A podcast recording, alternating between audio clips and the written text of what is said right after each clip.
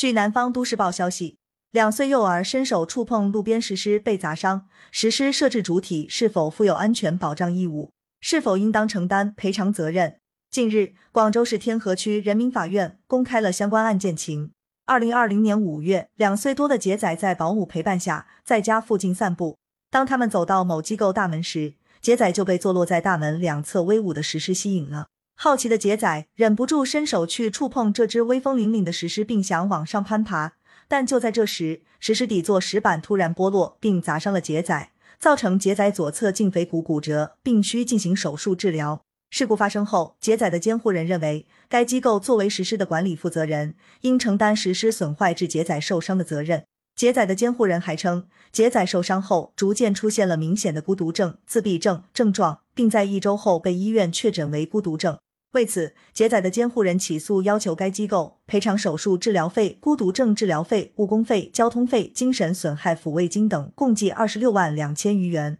机构认为，其已对实施尽到了谨慎的管理义务。实施基座脱落是由于杰仔人为掰落。杰仔的监护人在明知实施不能攀爬玩耍的情况下，放任幼童攀爬而不制止，是造成杰仔受伤的直接且唯一的原因。再者，杰仔患孤独症与本次受伤无关。其监护人主张的部分损失与本案无关，诉请的精神损害抚慰金缺乏法律及事实依据。经过审理，天河法院认为，事故发生虽有杰仔攀爬的因素，但主要还是实施潜在安全隐患。该机构作为实施的设置者，疏于履行管理义务，应对本次事故承担百分之八十的赔偿责任，依法判处该机构赔付四万一千余元，驳回原告其他诉讼请求。天河法院民事审判一庭法官陈世元指出。涉案实施被涉案机构设置在人行道旁，该区域属于公共场所，无论该机构是否对该公共区域直接控制管理，其作为在公共区域设置实施并享有所有权的主体，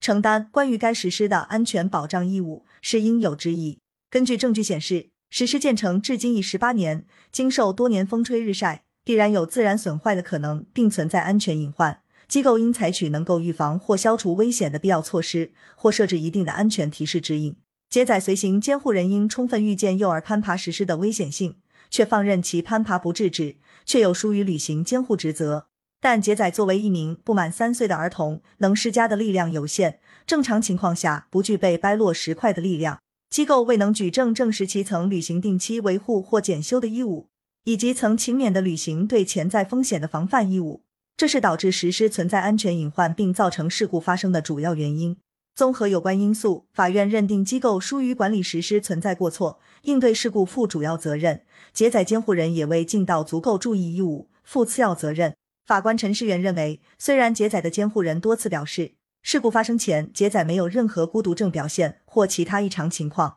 但结合法院调取的病历记录来看。杰仔早于二零一八年已陆续被诊断为发育指标延迟、特定性运动功能发育障碍、听力损失、语言发育迟缓。二零二零年四月被诊断为童年孤独症、孤独症谱系障碍待查。由此可见，事故并非杰仔患上孤独症的原因，其监护人提供的证据也不足以证实事故加重了孤独症病症。因此，关于孤独症部分的治疗费用缺乏理据，法院不予支持，并依法予以驳回。法官提醒广大读者。有关机构在公共区域设置石狮等大型雕像，应切实履行管理义务，定期维护检修，最好在雕像周边设置护栏或警示牌。另一方面，监护人在与孩子出外时，要注意看管好自己的孩子，对孩子攀爬雕像等危险行为应及时制止，避免意外发生。感谢收听羊城晚报广东头条，更多新闻资讯，请关注羊城派。